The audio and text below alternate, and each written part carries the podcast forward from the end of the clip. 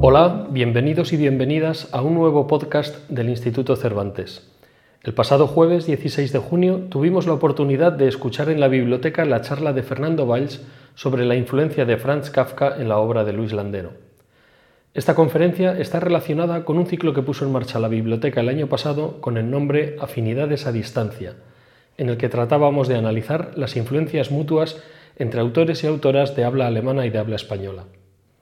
Fernando Valls hizo un minucioso estudio de la presencia de Kafka en las novelas y en los artículos de Landero y nos descubrió la calidad de la obra del autor extremeño y su particular sentido del humor. Fue todo un placer contar con él en la Biblioteca Mario Vargas Llosa. Les dejamos con su conferencia y muchas gracias por escucharnos. Cristina, el Instituto Cervantes, por la invitación. Sabía de este ciclo por, por Ivonne, que, en fin, que ahora ya vive en España, pero durante muchos años traductor del y había sido director del Instituto Cervantes en, en Múnich, me había contado la existencia de este ciclo y por lo tanto sabía un poco lo que se estaba haciendo. ¿no? Desde hace muchos años, desde el año 2006, vivimos la mitad del año en Berlín, o un año que viví en Italia, en fin, pero hace muchos años.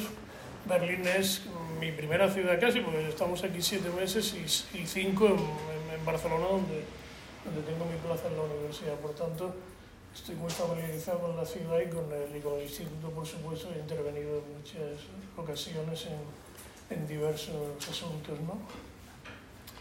Eh, yo no, no, soy un experto en Kafka, ni mucho menos, aunque eh, lamentablemente he leído solo en, en, en castellano. Eh, lengua en la que he tenido muy buenos traductores, por cierto, esto es importante decirlo, muy distintos desde Borges, cuyas traducciones se han discutido mucho también, pero después numerosos traductores profesionales como Juanjo del Solar, que es un peruano, creo que peruano si no recuerdo mal, afincado en Barcelona, ya fallecido lamentablemente a edad temprana. Y últimamente, eh, tanto en catalán como en castellano, Jordi Llobet, que es el editor de las obras completas de Kafka en castellano en la editorial Galaxia Gutenberg, que es una editorial eh, muy prestigiosa. Él ha dirigido el proyecto y ha traducido, no todas, pero uh, gran parte de las obras de Kafka, a la que le ha, dirigido, le ha dedicado numerosos artículos. Eh, como recordarán ustedes, Kafka muere el año 25, siendo relativamente joven, sin haber publicado, habido publicado muy pocos libros y casi ninguno de sus obras principales. Y se traduce al español muy pronto. El año 27 ya se traducen algunos textos de Kafka y a partir de ahí, con mucha lentitud, pero igual que ocurre en otras literaturas nacionales, porque es que es un escritor que no cuaja definitivamente, su prestigio no se cimenta hasta después de la Segunda Guerra Mundial.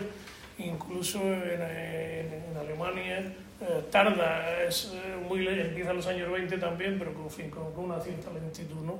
Es un escritor que, bueno, como saben, sus obras, él quiso destruir toda su obra, su albacea más Broad, por fortuna, no le hizo caso y, y se fueron, fueron, saliendo ya en los años 20 algunas de ellas, el año, si no recuerdo mal, 26, 27, es el, proceso, creo, bueno, etcétera, ¿no? Y es un autor que yo creo, uh, ahora insistiré en ello, que ha sido fundamental en todas las literaturas. En fin, yo creo que es uno, de, ahora mismo, casi indiscutiblemente, hasta lo que son indiscutibles estas cosas, que no lo son del todo nunca, claro, mmm, ha sido uno de los cuatro, cinco, seis, ocho grandes autores del siglo XX eh, mmm, y ha tenido una repercusión importantísima. ¿no? Eh, yo qué sé, quizá junto a Bruce, Faulkner, Nabokov, no sé, quizá me, seguramente me olvido a varios más. ¿no? Eh, son de esos escritores que se citan constantemente y, y en España, desde luego, ha tenido una presencia apabullante. En fin, eh, ha tenido ediciones Espera, sí. Aquí se ven algunas eh, ilustradas en libros de, en, en, Alianza Editorial, donde yo empecé a leerlo en la colección Libros de Bolsillo, que era una, una colección que surgió a final de los años 60, que fue muy prestigiosa. Eh, este, ¿no? Es el que buscaba. Sí. Y, y bueno, y, y, se le ha dedicado en los últimos años, en los últimos 15 o 20 años, se ha empezado a estudiar eh, su incidencia en España. Es efectivamente un tipo de investigación que no sé, en España se hace poco y no acabo de entender por qué, porque eh, quizá porque no es fácil, quizá porque merezca un tipo de investigador, necesita un tipo de investigador que conozca muy bien las dos culturas, las dos, dos literaturas al menos, ¿no? Y por supuesto las dos lenguas, claro. Eh, pero yo echo mucho de menos cuando mm, he trabajado, yo mi especialidad es la literatura española, la española de España además, ¿no? Eh, pero claro, me gustaría tener a mi disposición un Joyce en España, un Folder en España, que existen, ¿no? Pero un Chekhov en España, que no existe, sorprendentemente, un Nabokov en España, que no existe. Por tanto, este ciclo es, es perfecto en este sentido porque, porque cubre, dijéramos, unos huecos que curiosamente no tenemos. Un Goethe en España, que sí que existe, pero él ya tiene 60 años, creo recordar, ¿no? Bueno, en fin, todo, está un poco todo por hacer en ese sentido, ¿no? Con alguna excepción quizás los aniversarios, este año tenemos el de Joyce, ¿no? van cubriendo y cerrando huecos, pero hay muchísimos todavía. Eh, me empecé a interesar por la obra de Kafka y en la relación con los escritores españoles, porque tanto al leer este libro, que, está muy bien, que es realmente interesante, eh, Kafka en las dos orillas, ¿no? Antología de la recepción crítica española e hispanoamericana. Es un libro fundamental para entender la recepción en uno y otra parte del, océano. ¿no? Está publicado muy recientemente, no sé, el año 16, quiero recordar. Eh, ahora no lo encuentro, vaya por 13. Y a este le siguió, creo que el 16, un número monográfico que, eh, de Ínsula, que fue idea mía, por cierto, eh, aunque no lo hice yo ni intervine, y que no lo hicieron del todo bien, en mi modesta opinión, vamos. Eh, pero está ahí y tiene interés. Claro, a mí me llamó, yo había leído mucho a Landero, del que es, decir que soy especialista no lo sé si es pecar de pedante, pero bueno, he leído muy bien su obra y he escrito prácticamente sobre, sobre todos sus libros. Eh, y me llamó la atención que recordando que, que Landero había escrito sobre Kafka y, y hacía alusiones a la, a la obra del escritor, unas veladas y otras explícitas, no apareciera ni en esta recopilación ni en, ni en el monográfico de Ínsula, ¿no? Y entonces, bueno, pues, pues bueno, la revista tuya le dedicó un monográfico holandero y pensé, pues este es el momento quizá de hacer algo. Y entonces lo que les voy a decir es eh, una versión muy corregida y muy ampliada de lo que escribí para la revista Turia que está, que está publicado, ¿no? Entre otras cosas porque los tres últimos libros... Eh, no se habían publicado cuando yo hice ese artículo sobre Kafka e Hilandero. Hay artículos que uno escribe y los olvida para siempre y no vuelve más a ellos, pero hay otros de los que uno mm, se queda colgado para toda la vida, ¿no? Y entonces tiene que ir constantemente retocándolo. Y este es un caso de, ese artículo, ¿eh? este artículo sobre Kafka y Landero, que lo titulé Breves Notas sobre el Kafka de Luis Landero. Eh, no he dejado de, de, de, pulirlo, corregirlo, añadir, en fin, lo último, pues estos días anteriores, eh, cuando hoy precisamente ha salido la reseña de esa novela donde yo escribo que es el Infolibre, eh, hay una historia ridícula y ahí tiene una vez más una presencia importante Kafka, ¿no? aunque él dice en una entrevista, no, en realidad no, no, no, no me ocupo mucho de él, pero en el fondo sí, dice Landero tienen una presencia, ya lo verán, acabaré con, hablando de una historia ridícula y la presencia de Kafka apabullando. Bueno, y dicho esto, no me gusta leer eh, una conferencia, pero, pero está escrita entera y, creo que mm, perdería eh, mucho interés y muchos matices si no la. Voy a leerlo despacio, intentando que no aburrirlos y, y matizar lo mejor posible lo que digo. ¿no? Empieza con una cita del gran pintor Miquel Barceló, que es uno de los grandes pintores españoles vivos, que dice, descubrir a Kafka y a, y a fue tan importante como descubrir a Miró y a Picasso. Esta cita mm, me ha gustado porque muestra que, que, Kafka no ha influido solo en los escritores, sino también en los, en, los pintores españoles, en uno tan importante como, como Miquel Barceló. Si la primera letra del alfabeto literario de Luis Landero es la C de Cervantes, la segunda quizás sea la K de Frank Kafka. El caso es que tanto en sus novelas como en sus artículos o en las entrevistas concedidas es frecuente que Landero se refiera a Kafka, a quien suele citar no solo entre sus autores preferidos, sino entre aquellos que más le han influido. Incluso en uno de los escasos microrelatos que ha publicado, no es autor de microrelatos, pero tiene dos o tres extraordinarios. Y en uno de ellos remeda una célebre frase de Kafka. ¿no? En uno de los escasos microrelatos que ha publicado, atribuidos a Faroni, que es un personaje de uno de los protagonistas de Juegos de la Edad Tardía, su primera y gran novela, el microrelato titulado Breve Antología de la Literatura Universal es un microrelato curioso porque está formado de frases memorables de la historia de la literatura universal. O sea, son como 10, 12 frases que aluden a 10 o 12 obras o personajes o autores de toda la literatura universal. Y uno de ellos es Kafka. Dice, respecto a Kafka, dice, va trufando una frase con otra de tal manera que, eh, claro, la, la, gracia es que en cierta manera es un microrelato acertijo, ¿no? Eh, si uno acierta de, dónde proceden todos esos textos, pues en fin, eh, se lleva una gran satisfacción y en fin, la humanidad de uno sube. Eh, yo creo que he localizado todos, excepto uno que no sé a qué se refiere, y una vez le pregunté, una vez que estuve con él, le dije, ¿y esto a qué te refieres? Y dice, pues me he olvidado, sé que, sé que lo sabía en el momento que lo hice, pero no me acuerdo cuál Me dijo Landero, que es un hombre así como espontáneo y dicharachero, no, no es un hombre pedante ni, ni, ni pagado de sí mismo. Bueno, pues en esta breve antología de la literatura universal, que está recogida en una antología de microrelatos llamada 15 líneas, muy irregular la antología, ¿no? Se alude a la metamorfosis diciendo, y así supimos que a mitad del andar de la vida uno despertó una mañana convertido en un enorme insecto. Y sigue con otras cosas, ¿no? El escritor Ángel Zapata, es bastante interesante, pues quizás no demasiado conocido, pero pero en mi opinión de los bueno de la generación del siglo XXI uno de los más interesantes. En una reseña temprana de la primera novela de Landero, que no he visto nunca citada, por cierto, afirmaba que en la obra de Landero resonaban dos tradiciones. La cotidianidad dislocada de Kafka por un lado y, el y la chispeante inventiva verbal que proviene de Gómez de la Serna y sus seguidores, con Jardiel Poncela y Miguel Miura a la cabeza, por otro. Y por último, en las conversaciones que mantuvo Landero con Satué, un escritor periodista, y mucho después con Jesús Marchamalo, un ensayista español actual, alrededor de su biblioteca, les contó que la citada novela de Kafka debió de leerla, La Metamorfosis, en 1968, cuando dejó la guitarra, contado Cristina que fue guitarrista ocasional, ¿no? y volvió a estudiar cursando preu en una academia nocturna de Madrid. El caso es que Kafka aparece citado o claramente aludido en ocho libros de Landero, nada menos.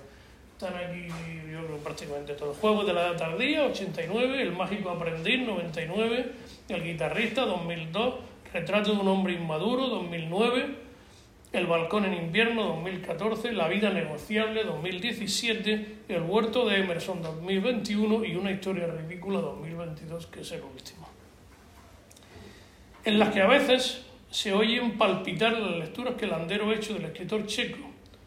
Además, nuestro novelista le ha dedicado dos artículos en la prensa eh, explícitamente a Kafka. El primero se titula Los silencios de Kafka, 1990, luego recogido en un libro que también está aquí, un libro de artículos extraordinario, titulado, con el título curiosísimo de Cómo le corto el pelo un caballero, publicado en el 2004, que es fundamental para entender a Landero y un segundo artículo titulado Actualidad de Kafka, ambos publicados en el diario El País y por tanto en un lugar de, mucha difusión.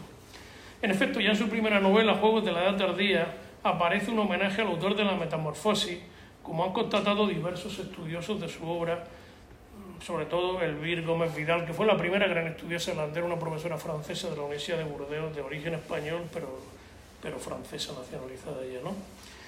Afirma eh, que la fuente principal de Juegos de la Edad Tardía es la Metamorfosis junto al Quijote y Pubaripekuchi. Reconocimiento que empezaba en un lugar tan, tan significativo, en Juegos de la Edad Tardía, insisto, como es el arranque de la narración, con un remedio del inicio de la novela de Kafka. Dice así el arranque de Juegos de la Tardía. La mañana del 4 de octubre, Gregorio Elías, el protagonista, que después adquiere diversos nombres, va cambiando de nombre a lo largo de la, de la novela, Gregorio Elías se levantó más temprano de lo habitual. Había pasado una noche confusa y hacia el amanecer creyó soñar que un mensajero con antorcha se asomaba a la puerta para anunciarle que el día de la desgracia había llegado al fin. Y aunque no hay otra formación alguna, de inmediato, El narrador nos cuenta que el personaje se sintió derrotado, cito, por la ilusión de estar soñando la vigilia. Luego volvió a la duermevela para adivinar enseguida que, vuelvo a citar, progresando en el absurdo, acabaría encontrando en él las leyes lógicas que lo emparentaban con la realidad. Y en ese mismo tono se desenvuelve la trama de la narración, pues como se dice poco después, cito, cuando a punto estaba ya de proclamar que el mundo era ilusión y solo ilusión, salió a la realidad con una atragantada de pánico. Todo ello, insistimos, sin salir de la primera página de la novela. Aunque en la segunda página el narrador nos advierte, cito, que un tiempo de 46 años le ocurrió a Gregorio como una le, recorrió a Gregorio como una araña por la piel. En suma, lo que cuenta la novela de Landero son las transformaciones y huidas de Gregorio Olías, primero convertido en Faroni y finalmente adoptando el nombre, el nombre de Lino Uruñuela, que fue un amigo real de él, alentado siempre por el viajante Gil, aunque un poco antes, en el capítulo 23 de la novela, que es el penúltimo, a falta del epílogo, se nos proporciona su autorretrato presentándose ante Angelina, su esposa, como un bicho. La última novela, por cierto, el, narrador de un cuento intercalado al final también se convierte en un bicho, se adapta al mundo de los animales. O sea, lo que quiero señalar también es no solo ya la presencia de Kafka, sino la interrelación profunda, las redes que se generan entre motivos, temas y personajes de la obra de Landero entre una obra y otra. ¿no? Si las leemos sueltas eh, es más difícil de detectar, pero si las leemos seguidas se entiende muy bien perfectamente y, se, y esta interconexión es, muy clara, es muy evidente. ¿no? Dice el texto. Lo que pasa, contestó Gregorio con voz lenta y desengañada, es que soy un bicho. Siempre fui un bicho. Corto trozos, ¿eh? voy a lo fundamental. Y debo de ser tan bicho que ni siquiera tengo muy claro que haya mentido a nadie. Me hubiera gustado tener un hijo para enseñarle a ser un hombre de verdad y no como yo que soy un mal bicho. Recuérdese además que la novela Hoy Júpiter, siguiente, está dedicada a Lino Uruñuela, el amigo del Landero, cuyo nombre acaba adoptando Gregorio, como hemos recordado yo hace muy poco. Casca, por su parte, aparece en sus obras no solo como un escarabajo o como un bicho repulsivo, feo y dañino, sino también como un perro o un mono que habla, tal como ha recordado recientemente Rainer Stadt, que es su principal biógrafo y autor de una biografía inmensa, traducida al castellano también, eh, relativamente reciente. Como Gregor Sansa, Dacio Gil Monroy, protagonista de la novela, es viajante y en ambas obras los personajes aparecen inmersos en una absurda pesadilla. En cambio, la coincidencia de los nombres de los protagonistas, Gregor y Gregorio, no me parece que sea tan relevante, aunque la crítica ha insistido en esto hasta la saciedad, eh, puesto que durante mucho tiempo el personaje de Landero, como él mismo ha contado, llevó otro nombre, un nombre distinto. Incluso en unas declaraciones tempranas, el escritor reconoció que tardó tiempo en darse cuenta de que Gregorio tenía el mismo nombre que Sansa. Y por último, cuando en el 2005 aparece una nueva edición de Juegos de la Edad Tardía, con prólogo del autor, el monigote que figura en la ilustración de la cubierta, obra del mismo Landero, resulta un cronopio de la estirpe de Kafka, compuesto con unas líneas simples a la manera de los dibujos del escritor chico. O sea que, el Landero imita también el tipo de trazo de dibujo que hace Kafka, que es un que se reconoce muy fácilmente, ¿no? pues es muy peculiar. ¿no? Unos meses después de la aparición de Juegos de la Edad Tardía, Landero publica en el diario El Mundo un artículo, ya lo he citado antes, en el que comenta unas cuantas novelas que prefiere, señalando brevemente sus características, entre ellas El Castillo, que trata de extraña y esencial. Y en otro artículo de 1990 traza un retrato tanto físico como espiritual de Kafka, deteniéndose en su debilidad, en sus sentimientos de culpa, en los frecuentes insomnios y pesadillas que padece, así como en los múltiples infortunios que sufrió a lo largo de su existencia y en las conflictivas relaciones que mantuvo tanto con su padre como con el resto de la familia. Pues no solo se siente incomprendido, sino que también carece de fe en sus actitudes como hombre y escritor. Y a pesar de todo ello, la literatura será siempre el centro de su existencia. Landero nos recuerda la importancia que tuvo Kafka en el desarrollo de la prosa narrativa, así como el lo significativo que fue en su formación de escritor. Dice Landero, si imaginásemos la novela como una travesía por un bosque intrincado, Frank es el guía que nos toma de la mano y nos interna en él, tan cortés, tan aplomado, tan exacto. Y cuando Kafka se pone a escribir y solo consigue anotar la palabra nada, nos comenta que detrás de nada está la convicción de que no se puede decir cualquier cosa, sino solo lo que se siente como esencial y que no admite sucedáneos. En las cartas a Milena, que he repasado para escribir el artículo, aparecen palabras semejantes y no menos concluyentes como nadie y nunca. y esa actitud es al fin y a la postre la mejor lección que un escritor puede aprender de Kafka, señala. En 1998 vuelve a dedicarle en el país otro artículo que lleva el título de Actualidad de Kafka, en el que afirma que el checo es el escritor más emblemático del siglo XX, situándolo, por tanto, por delante de Proust, Joyce, Faulkner, Borges o Nabokov, pues se trata de el creador de la pesadilla moderna, que estriba, apunta Landero, cito, en la confusión entre lo público y lo privado, la invasión de lo privado por lo público, lo que no supone otra cosa que el sueño pervertido de la razón. En esta ocasión, Landero no habla en abstracto, sino que piensa en nuestro país, en donde los procesos políticos, en España, claro, o judiciales, estamos en, 1998, confunden ambos, ambos ámbitos. Pues si Casca hubiera nacido en Barcelona o en La Habana, repite Landero un lugar común, sería un escritor costumbrista, por lo que no queda más remedio que civilizar a nuestros gobernantes para que quiten sus sucias manos de nuestra vida privada, señala Landero. El caso es que la actualidad ha vuelto a proporcionar vigencia a la denuncia de Landero, si es que alguna vez la perdió, dada la lucha emprendida por los escritores españoles para poder seguir cobrando sus derechos de autor sin perder por ello la pensión de jubilación. Una batalla que hoy, cuando escribí el artículo de primera versión, no estaba ganada, pero hoy parece ya ganada finalmente, pero que mientras duró resultó un kafkiana. Dos años antes, Landero y Javier Marías participan en una conversación sobre el canon de la literatura española, moderados por la activista y escritora feminista Laura Freixas. Estamos en 1996. Allí Landero nos recuerda una de sus convicciones más firmes. La potencia narrativa está no en la frase, sino en la escena. Afirmación propia del gran aficionado al teatro que es Landero. Y para argumentarlo, aunque sea de manera sucinta, contrapone a Gabriel Miró, un escritor de la primera mitad del siglo XX sobre todo, con Baroja, y se detiene además en el autor de América. América, como saben, ahora se titula de otra manera. Bueno, en fin, pero mantengo el título inicial porque es como se ha editado en muchas ocasiones y como lo dice Landero, ¿no? Dice Landero, un autor para mí muy querido, Kafka, no tiene ningún chisporroteo en sus frases, sin embargo tiene una fuerza, puntos suspensivos. Para mí, lo ideal sería buscar un equilibrio entre lo eficaz y lo bonito, la potencia lingüística al servicio de la narración. Me salto un trozo. En El mágico aprendiz, la novela de 1999, se halla una única alusión a Kafka en el capítulo 14 de la segunda parte cuando en la, inauguración de la fábrica de envases de Matías Moro, personaje de la novela, aparecen dos críticos literarios de los que se burla el narrador. Eh, me gusta esto, lo voy a citar. ¿no? Dice, dice la novela, hay un tipo de críticos literarios que son arrogantes, que miran por encima del hombro a los autores, con cara de perdonavidas y que se creen muy listos.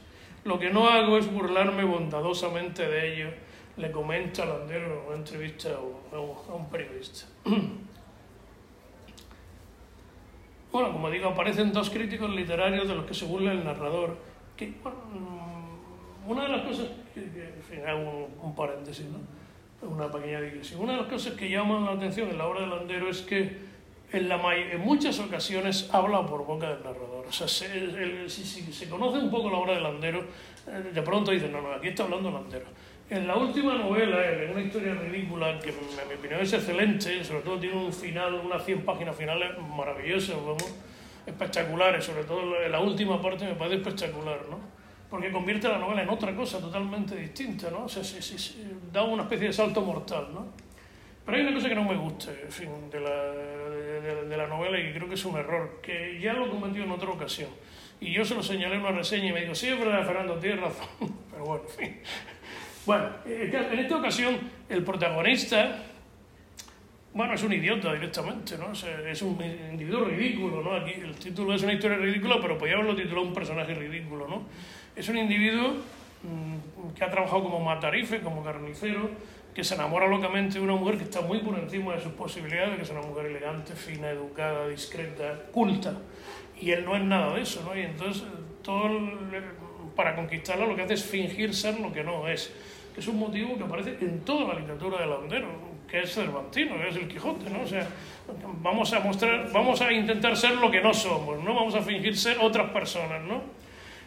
Pero claro, eh, este hombre, toda la novela es un discurso de este señor, es un alegato que escribe seguramente a un juez, no está muy claro en la novela parece ser que le escribe a petición de un doctor llamado Gómez, jugando con la fórmula del lazarillo. El lazarillo acaba diciendo vuesa merced, perdón, empieza diciendo vuesa merced, escribe, se le escriba y relato y relate muy por extenso el caso. Si usted me ha pedido, un señor noble le pide al, al, al, del lazarillo que cuente su vida, ¿no? Y eso justifica el que un pícaro pueda contar su vida, ¿no? Aquí es lo mismo, ¿no? Aquí este señor, este señor ridículo, Parece ser que el doctor Gómez le ha pedido para presentarlo como un documento ante un tribunal donde hay un juicio donde muchas de las personas que van a declarar no sabemos muy bien por qué. Eh, que cuente su historia. Y la novela que, que leemos es la historia que cuenta este, este personaje llamado Marcial, cuyo nombre no es definición, no le hace justicia. ¿no? Bueno. bueno, entonces lo que decía, perdón. Em, este Marcial, en, esa perorata total que es la novela, porque solo habla él en la novela prácticamente, no, no, no, hay, no hay polifonía de voces como es tan habitual en la novela del siglo XX y XXI, eh, hace numerosísimas alusiones a pasajes cultísimos de la literatura universal. Hay una alusión, por ejemplo, a Dante, hay una alusión al Mercader de Venecia, hay una alusión a la isla primera de Arfilaso, yo qué sé, fin, no, me, a Kafka, por supuesto, numerosas. No, bueno, no me lo creo, ¿no? Que un carnicero anda en esas culturas. No, no, no parece muy verosímil en mi opinión, ¿no? Pero bueno, en fin. Dicho esto, es un contrato, dijéramos, lo mismo que nos queremos, que en la ópera los personajes cantan, en fin, y, o que Montserrat Caballé puede ser Julieta pesando 150 kilos, bueno, en fin, pues no sé, nos podemos creer otras cosas, ¿no? Yo creo, pero en fin, creo no sé, lo digo en la reseña, no sé qué me dirá, seguro a lo mejor no me dice nada, claro, pues es posible que me regañe. En fin, con Landero tengo buena amistad y hemos coincidido muchas veces, y incluso haciendo conversaciones, en fin, en lugares que nos han invitado juntos. Bueno, vuelvo a lo, de donde estaba. Eh, Bueno, estaba hablando de, esta fábrica de envases de Matías Moro, donde aparecen estos dos críticos literarios, eh, de los que se burla el narrador, porque igualan a Galdós y a Kafka, ¿no? Por aquello de que la obra del checo, escrita en determinado lugar, sería puro costumbrismo, ¿no? Polindo, que es uno, en esa misma escena, un personaje llamado Polindo, eh, quien había trabajado de Bedel en un colegio, recordando lo que les oían los profesores, al definirlo, relaciona de nuevo a ambos escritores. Y dice, este tal Polindo, ¿no? Claro, aquí se justifica que Polindo hable en este tono elevado, ¿no? Porque se lo ha oído decir a los profesores, ¿no? Kafka era por lo visto un oficinista, dice el Bedel, ¿no? Era por lo visto un oficinista que se volvió medio loco por un juicio que tuvo con su padre y le dio por creerse que era un enorme insecto. Y todo eso lo puso por escrito. Y Galdós, don Benito, era un escritor realista que empezó vendiendo garbanzos, cosa que es mentira. Pero Valle Inclán, en su maldad infinita, lo llamó don Benito el garbancero, ¿no? Para, despreciarlo. Un baldón que llevó siempre el pobre Galdós, ¿no? Que en mi opinión es un escritor tan extraordinario como Valle Inclán. Ambos son escritores memorables, ¿no? Bueno, aquí este tono es totalmente irónico todo esto, ¿no? Y Galdós Don Benito era un escritor realista que empezó vendiendo garbanzos y luchó contra los franceses. Era decimonónico, dice el ¿no? Bueno, continúa. Emilio, nombre con eco rusoniano, ese es el protagonista y narrador del guitarrista, la novela que usted acaba de leer, ¿no? Este, este personaje recuerda su pasado, el cambio de la juventud a la madurez y entre otros muchos episodios relata la disparatada gira artística que el visionario Rives les proponía a su primo Raimundo y a él en su condición de guitarrista flamenco. Pero en un momento dado define la gira como una variante menor del teatro integral de Oklahoma, la obra de, de Kafka, ¿no? Aunque Emilio reconozca que en aquel tiempo no había leído a Kafka y por tanto no conocía El desaparecido, que es el nuevo nombre de, América, obra que antes habíamos conocido título de América. Sin embargo, acaba dándose cuenta de que Rives, promotor del espectáculo titulado Los nuevos ídolos, modernidad frente a tradición, y Raimundo, quien adopta el nombre de niño brillante, contagiándole el afán. El afán es un concepto fundamental, es una de las grandes aportaciones de, de Landero a la historia de la, de la, literatura española. ¿no? El afán es el deseo de ser mejor, de querer ser otro, ¿no? de perfeccionarse, ¿no? En fin, eh, de ser un ser ideal, ¿no? que ya hemos hablado antes que es un leitmotiv en la obra de, de Landero. ¿no? Pero él lo usa siempre con mucha ironía. ¿no? Contagiándole el afán y convirtiéndose en un modelo a seguir, son ambos unos auténticos farsantes, pues, cito, los dos pertenecían a un género de artistas esto es muy landeriano también, cuya capacidad para sentir y apasionarse excedía con mucho su talento artístico, que es lo que le pasa a los Marcial también en la historia ridícula. ¿no? Unas cuantas páginas más adelante, en el diálogo que mantiene el ingenio Emilio y la teatral Adriana, la esposa de su jefe Don Osorio, a quien le da clase de pintura y con quien mantiene una relación amorosa singular, vemos cómo la mujer comenta que desde que él llegó ha sufrido una metamorfosis pues ha acabado convenciéndola de que está más guapa cada día, como si el amor hubiera obrado en ella un milagro. Pues como dicen los filósofos, se engaña Emilio, los personajes estos siempre se engañan, siempre se, fin, sacan pecho, ¿no? El, cito, el amor nos eleva a todos, nos hace más atractivos y más listos. Todo esto es cierto. O sea, bueno, es cierto que Landero hizo viajes como guitarrista, es cierto que era un guitarrista regular, que intentó ganarse la vida como guitarrista, que estuvo en América incluso haciendo giras en Moscú, en París, en fin, pero no cuajó como guitarrista y acabó volviendo a estudiar. Se metió a guitarrista porque era muy mal estudiante y su padre le dijo, bueno, o estudias o trabajas o haces algo, ¿no? Porque no puedes estar vagueando todo el rato, ¿no? Y después de esta experiencia como guitarrista, que, que insisto es real, ¿no? Y está contada aquí en esta novela, aunque está llena también de, imaginación, ¿no? no es estrictamente autobiográfica, cuidado, ¿no? Eh, volvió, dijéramos, a los estudios, por eso eh, acabó la carrera tarde, empezó, hizo preguntar, Bueno. En las obras de Landero no son infrecuentes los personajes que aspiran a convertirse en artistas, eh, lo cito en cursiva como lo cita, lo dice o están convencidos de serlo. Ese su irónico del adjetivo también lo encontramos en Kafka, incluso en los títulos de algunas de sus narraciones, la cito en castellano. Eh, como un artista del hambre, que es del año 24, y un artista del trapecio, que es del año 32. Con motivo de la publicación del guitarrista, Landero comentaba en una entrevista lo siguiente. Kafka es un referente inevitable. Mi visión del mundo no coincide plenamente con la suya, pero sí que es cierto que Kafka me ha ayudado a aquilatarla mejor. Todos soñamos y todos tenemos un conflicto entre lo que soñamos y lo que nos gustaría ser entre la realidad y los deseos, puro Cervantes, puro Don Quijote. ¿no? La condición humana, sigue Landero, depende mucho de esa relación entre lo que tú aspiras a ser y lo que realmente eres.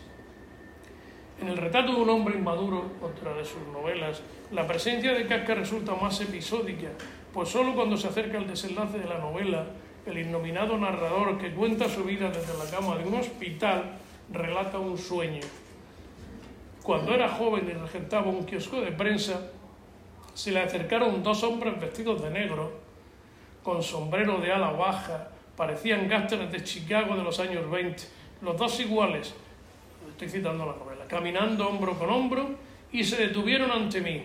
Uno de ellos era Don Obvio, un personaje al que acabo de referirse en el episodio anterior de la novela. Y el otro, fíjese, dice, no llegamos a saber quién es su interlocutor, eso lo, lo digo yo. Yo creo que era Kafka, dice el personaje. Vagamente era Kafka. ¿No ha visto fotos suyas? Pregunta el personaje. Pero mientras que el supuesto Kafka permanece en silencio durante la escena, Donovio lo acusa de impostor, no sin antes pedirle que los acompañe, pues ambos se presentan como heraldos de la muerte, porque hace ya once días que falleció y debe regresar a su verdadero hogar y dejar de fingir que sigue vivo. Un par de páginas más adelante, el narrador sentencia de manera kafkiana, cito, Vivir es convertir el absurdo en el blanco de nuestros dardos lanzados al albur desde el momento. El periodista y poeta Javier Rodríguez Marcos, que trabaja en el diario El País, le comenta a Landero durante una entrevista que el protagonista de la novela hace cosas absurdas de forma muy racional, a lo que el escritor le contesta. Eso viene de Kafka, que es el primero que hace cosas absurdas de un modo racional, y de Buster Keaton. Buster Keaton siempre lo relaciona con Kafka o Buster Keaton, siempre aparecen como, como, una pareja. De Kafka nace el sigue De Kafka nace el humor moderno, porque antes de él no hay nadie que escriba de forma seria para contar algo que no lo es. La prosa de Kafka es como la cara de Buster Keaton. Tiene algo de juez y de rabino. Y todo eso al servicio de un contenido absurdo. De ese desnivel, concluye Landero, nace la risa.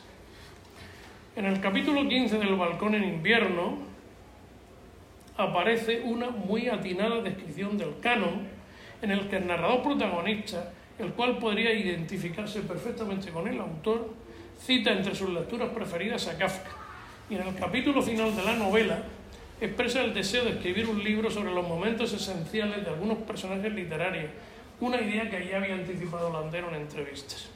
En cambio, bueno, sigo avanzando en las novelas, en La vida negociable, novela de 2017, no aparece el escritor checo de una manera tan explícita, aunque sí encontramos dos alusiones circunstanciales que podían referirse a su obra. La especie de metamorfosis que sufre la madre de Hugo, el narrador protagonista, y cómo se ve el mismo ante la presencia, cito, de aquella hembra formidable que era la esposa de su coronel durante el servicio militar y quien le presta servicio, digamos, de peluquería, acabando por convertirse en su amante con todo el peligro que la situación conlleva. Recuerda a una, escena del guitarrista también, es una segunda versión de la misma escena del guitarrista. Y se describe el personaje como, cito, un insecto acobardado, un insecto cobardado, tanteando con sus antenas sin saber qué camino tomar. Entre los muchos escritores que cita en El huerto de Emerson, que es un libro más ensayístico, destaca de nuevo Kafka, a quien señala entre sus preferidos junto a Cervantes, Shakespeare, Dickens, Fowler, Conrad, Chekhov, Borges y Quevedo. Conrad, por cierto, nació en Ucrania, aunque eso se ha olvidado. Se dice siempre que es polaco porque se fue a vivir de niño ya a Polonia, pero nació en Ucrania como Vasily Grossman, en la misma ciudad que Vasily Grossman y en la misma ciudad que se casó, que se casó Balsat, curiosamente. En fin, no recuerdo el nombre de la ciudad, lo siento. Así, al repasar algunas características de autores que aprecia, al detenerse en el escritor checo, señala que, con su lenguaje clásico, preciso e impasible, tal Buster Keaton haciendo locuras con su cara de póker, insiste, y uniendo y confundiendo así lo lógico y lo absurdo, nos cuenta las más inquietantes pesadillas del humano existir, inventando de paso un modo de humor desconocido hasta estas fechas. Más adelante comenta algunos episodios de la metamorfosis y el castillo, la distorsión que se hace del espacio y el tiempo, y cómo sus personajes se esfuerzan hasta la obstinación tras un objetivo que siempre queda un poco más allá. En el penúltimo capítulo de este libro, El huerto de Emerson, en el que pone en juego la memoria, la invención y la reflexión, comenta Landero que hubo un tiempo en España en que, cito, los abogados eran gente formidable y de mucho poder, casi como los de Kafka. Todo ello nos muestra una vez más lo bien asimilada que tiene Landero la obra de Kafka y cómo, lo, y cómo la utiliza a menudo para comprender mejor su propio mundo. Podría decirse que una historia ridícula, el último libro, cuenta la transformación que sufre Marcial, el narrador protagonista, debido al amor que siente por Pepita, en lo que insiste en un par de ocasiones. Dice, aquello fue una auténtica metamorfosis, tanto más que lo que cuenta Kafka, del que ya hablaré más adelante. Y otra frase un poco más adelante. Así fue como el amor obró en mí una metamorfosis tan rara y prodigiosa como la de Frank Kafka, de cuyo libro hablaré luego. De pronto, dice, una mañana me desperté convertido en un ente sublime y ridículo a la vez. Y en efecto, a lo largo de la narración se, se referirá al autor del proceso en unas cuantas ocasiones más. Por ejemplo, al comienzo del capítulo 24, la obra se compone de, de 48. Marcial cuenta que en el colegio un profesor le prestó la metamorfosis y que le gustó. Esto es autobiográfico. Bueno, así le ocurrió a Landero cuando estudiaba preo. Pero además confiesa, cito, no acabo de entender por qué todos en la novela consideran que es una tragedia convertirse uno en un insecto. A mí me parece que es una suerte y desde luego yo he aceptado con alegría y orgullo mi secreta condición de insecto, tal y como se pone de manifiesto en el cuento intercalado que lleva por título Mi pequeña fauna, que es lo que me he referido antes, ¿no? Y en la tertulia en casa de Pepita con la que se cierra la novela. Toda esta parte del cuento, la tertulia, la perorata final, el disparate más final todavía, es, insisto, es oro molido. Es creo que de lo mejor que ha escrito Kafka. Y, y no exagero si digo que está entre las mejores páginas de la prosa narrativa novelesca española de las últimas décadas. Se comenta que se trata el cuento, mi pequeña fauna, comentan los tertulianos, porque esos tertulianos han leído el cuento, de, un cuento que había escrito cuando era niño, dice él, ¿no? que es muy poco verosímil todo eso, pero bueno, en fin. Se trata de una versión paródica de la metamorfosis de Kafka, o que es imposible leerlo sin acordarse de Kafka, dicen los contertulios, sobre todo al final cuando se convierte en insecto por sus propios méritos. Se convierte en insecto porque odia a los hombres y entonces crea una fauna en su propia casa, tiene una rata como animal de compañía porque dice que ha conocido una rata cuya Ojo, la rata tiene una presencia fundamental en la obra de que tiene un cuento sobre las ratas, ¿no? Y en Roberto Bolaño y en Rafael Chirmes. en fin, ojo, esto me parece muy interesante también, ¿no? Bolaño le hace un gran homenaje a Kafka en uno de sus, uno de sus cuentos, ¿no? que trata de, un, de, un, mundo de ratas. ¿no? Sin embargo, cuando se acerca el desenlace de la novela, se nos dice al respecto ahora comprendo la tragedia de aquel viajante de comercio de Kafka convertido de repente en insecto. Con lo que Marcial se iguala, en cierta forma, Marcial es el protagonista, como decía, con Gregorio Sansa. Señala también el narrador que al enterarse de que los padres y abuelos del escritor checo habían sido carniceros, en realidad eran los bisabuelos los que habían sido carniceros, pero bueno, están todas. Motivo por el cual quizá él fuera vegetariano, Kafka, hizo que me cayese bien y que me sintiera unido a él por el sentido trágico de la existencia. Pues Marcial había trabajado, como ya he dicho, como matarife. Y concluye el párrafo comentando que, cito, Kafka no era ni un comediante ni un burlón, ni tampoco un escéptico, como le parecen en cambio al narrador casi todos los contertulios que asisten a, a la casa de Pepita, su enamorada. Y un poco más adelante reconoce que por entonces empolló la obra de Platón y la de Kafka para deslumbrar a su enamorada.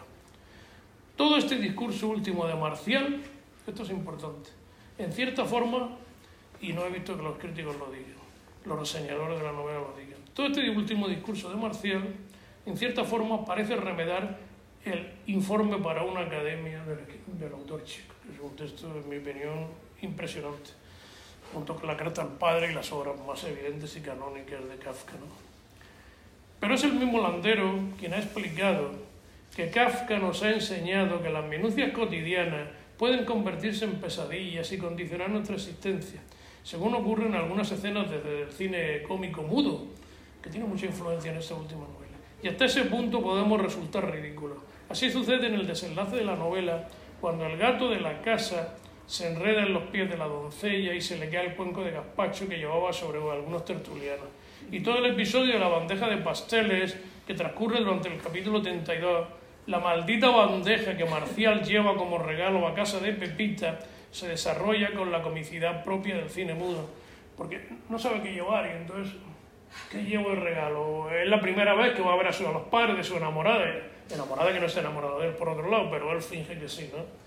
Y entonces, ¿qué voy a llevar? Flores, no, es demasiado significativo y a lo mejor tal. Una bandeja de pasteles. Entonces entra en la casa, la escena es extraordinaria y es Charlotte puro. Entra con la bandeja y entonces lo recibe una criada que lo mira con mucho desdén, porque va vestido de cualquier manera. Se ha querido hacer el moderno y el joven, y en realidad se presenta hecho una defesio, ¿no? Y entonces la criada lo mira con una especie de desdén y entonces no le dice que deje la bandeja en ningún sitio, entonces va con la bandeja, no sabe dónde colocarla no, lo saludan todos, pero, pero no hay un lugar para dejar la bandeja. Bueno, en toda esta escena es totalmente de, de cine, está muy bien hecha, ¿no? Al narrador le sugiere el siguiente comentario. toda esta escena de la maldita bandeja, ¿no? Véanse cómo las minucias de la realidad. Fíjense que, lo, fíjense que lo mismo que acabo de decir Kafka en una entrevista dice ahora en, la novela. O repite la, casi la misma frase, ¿sí? Véase cómo las minucias de la realidad, si uno se enreda en ellas, adquieren tanto más importancia que los, que los lances trascendentes. Este respecto, estoy acabando. Eh, a este respecto, Landero le comenta al periodista junto, Justo Barranco, el año 22, muy reciente, en una entrevista muy reciente, le dice, Kafka ha sido para mí muy importante. No es que esté mucho en este libro, pero en el fondo sí está, sí que lo está y mucho. Luis Landero muestra en suma tres maneras de relacionarse con Kafka. Mediante el reconocimiento de haber leído con interés y sentirse influido por su obra, que lo repite como hemos visto una y otra vez, por las citas del checo que aparecen trufadas en sus obras de ficción, artículos y ensayos, en las entrevistas que ha concedido y en las encuestas que ha contestado. Y sobre todo, por la influencia de Kafka en la concepción y composición de sus obras, o sea, en la asunción práctica de dicha influencia. O sea, no solo teoriza y explica y conoce bien la obra de Kafka, sino que lo lleva a su propia obra y lo asimila perfectamente, siendo cosa, una obra totalmente distinta a la de Kafka, por supuesto. ¿no? Es un modelo de eh, influencia bien asimilada, muy bien diluida. No en vano ha afirmado, repite lo que ha dicho tantas veces ya, ¿no? que Kafka es el escritor del siglo XX para mí más querido. Landero ha sido también, con los matices que se quiera, hablo ahora de Landero, de la persona de Landero, no más que del escritor. Landero ha sido también hombre de tribulaciones y tristezas, nos lo confiesa en un artículo sobre Stendhal y Fabricio del Tongo, el protagonista de la Cartuja de Parma, de melancolías, y él mismo se ha definido como un hombre inseguro. Dice, en una conversación, en una entrevista publicada, no, no es que me considere inseguro, es que lo soy. Porque usted se considera inseguro, le pregunto. No, dice, no, no lo soy. Y doy unos bandazos enormes desde una especie de euforia en la cual me siento como un gran escritor hasta todo lo contrario. Tengo días depresivos en los que pienso en mí casi como en un impostor, como en un necio. Y en esta misma entrevista afirma que las influencias más sólidas las ha recibido de Kafka. O sea que repite una y otra vez lo mismo, es prueba de que estaba muy convencido y muy seguro del peso de Kafka en su obra. Lo kafkiano Landero se presenta como un malestar, como una insatisfacción crónica que lo aboca a escribir porque la vida no es como la esperábamos, y sin embargo no puede ignorar que tampoco ha salido tan mal parado el envite. Al igual que Kafka, Landero se ha valido de la paradoja como arma intelectual.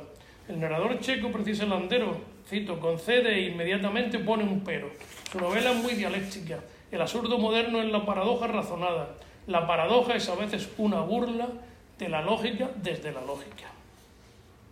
Landero siente la pasión por la literatura, el deseo de vivir intensamente en la ficción, o como le confiesa la periodista Sola Alameda en una entrevista ya citada, mi identidad posible se prolonga en la ficción y sabe que la educación estética consiste en amar lo concreto, que el arte de la lectura, la adquisición del conocimiento estriba en fijar pacientemente la mirada en las palabras y en las cosas. Y como Kafka, tampoco confía demasiado en la especie humana e igual que aquel convierte a su padre en la figura central de su vida. Así nos confiesa. Cuando leo a Kafka y la relación tormentosa que tuvo con su padre, me identifico mucho con él, porque yo sufrí mucho la carga de mi padre y sigo sufriéndola. Es un tema omnipresente en la obra de Landero, ¿no? la relación conflictiva con su padre, el peso de su padre. ¿no? Desde luego mi padre, si, eh, sigo en otra cita de Landero, desde luego mi padre ha influido en mí de una forma decisiva, por eso me gusta tanto leer a Kafka. Sorprende, por tanto, que no se haya tenido en cuenta la, narrativa de Luis Landero, bueno, esto ya lo he dicho antes, me lo salto, ¿no? en estos panoramas que... En más de una ocasión, acabo ya de verdad, en más de una ocasión Luis Landero se ha definido como lector, profesor y escritor, afirmando que no siempre mantienen los mismos intereses. Aunque en el caso de la obra de Kafka, otro de sus maestros afiladores, como él lo llama, me atrevería a afirmar que se trata de una fascinación que el landero escritor comparte con el lector e incluso con el profesor que fue. Muchas gracias.